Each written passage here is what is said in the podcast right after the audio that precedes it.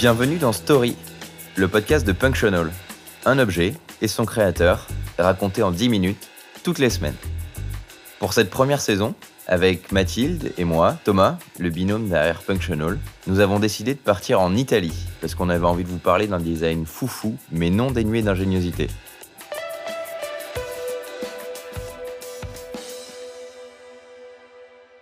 Vous voyez une boîte de conserve? C'est la forme de cet objet. Il est rond, complètement rond, avec des tiroirs. Aujourd'hui, on vous parle du Componibili, le meuble de rangement qui symbolise à lui seul la rupture qui s'est opérée dans le design dans les années 60. Tout ça parce que sa designer, Anna Castelli Ferrieri, envoie valser les angles droits. Vous en doutez Ou vous pensez que c'est exagéré? Pas du tout.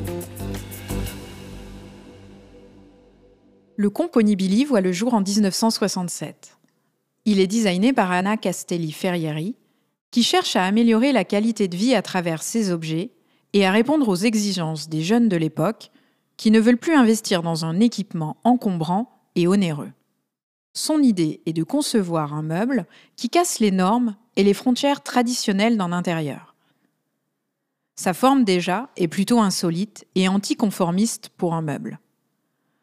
Le componibili, comprenez modulaire en italien, peut s'assembler à l'infini, sans vis ni colle, simplement en les superposant par 2, 3, 4 ou plus, pour former des tours plus ou moins hautes. C'est comme un paysage domestique qui se construit.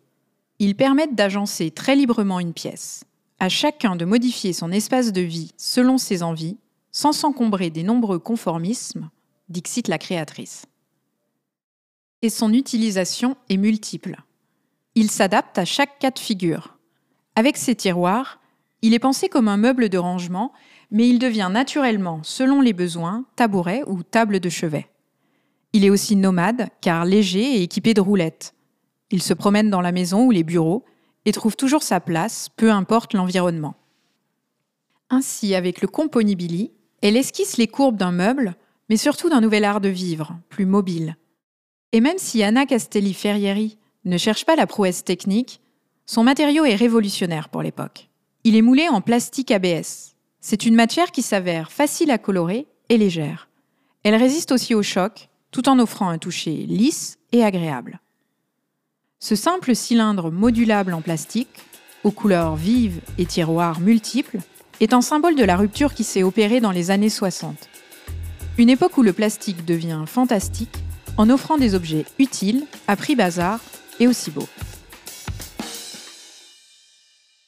Comme moi, vous vous demandez qui est cette femme dont les objets sont si populaires, mais dont on ignore le nom Anna Castelli Ferrieri étudie l'architecture au Politecnico de Milan.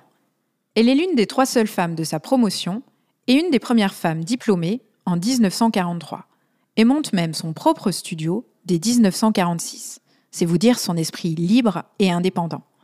Elle reçoit l'enseignement de l'architecte néo-rationaliste Franco Albini. Il prône une conception rationnelle et fonctionnaliste. Et grâce à lui, elle va mettre un temps cette esthétique minimaliste à profit dans la reconstruction de bâtiments dans un Milan d'après-guerre. Mais c'est sa rencontre avec le chimiste Giulio Castelli qui va vraiment changer sa vie et celle du design. N'ayons pas peur des mots. Les deux sont des esprits indépendants et ambitieux et il leur faudra quatre années avant de réaliser l'équipe formidable qu'ils pouvaient être en combinant leurs passions et compétences. Fini l'architecte rationnel, place à une designer qui va se laisser aller à ses émotions, combiner le beau et l'utile, avec néanmoins cette rigueur qui ne la quittera pas. Revenons à Giulio Castelli, son mari, qui a créé la société Cartel en 1949. Ingénieur chimiste, il se forme auprès du scientifique Giulio Natta, lauréat du prix Nobel de chimie et inventeur du polypropylène. Il est convaincu que le plastique, encore mal connu à l'époque, peut être façonné dans un vaste éventail de formes et de tailles pour concevoir des objets nouveaux et accessibles. C'est-à-dire que le plastique permet aux designers de se libérer de l'orthogonalité et d'imaginer ainsi un nouvel univers formel. Et c'est exactement ce qu'Anna Castelli Ferrieri va faire en proposant le Componibili. Un mobilier sans angle droit, surprenant à l'époque, et encore aujourd'hui je trouve. Elle ne se contentera pas de designer des objets, puisqu'elle va également diriger le studio de création de Cartel. Un studio qui fera appel aux plus grands designers, de Joe Colombo à Philip Stark aujourd'hui. Vous pouvez chiner le Componibili en plastique ABS, ou alors jeter votre dévolu sur la version revisitée par Cartel, puisqu'il est désormais disponible en bioplastique dans des teintes pastel.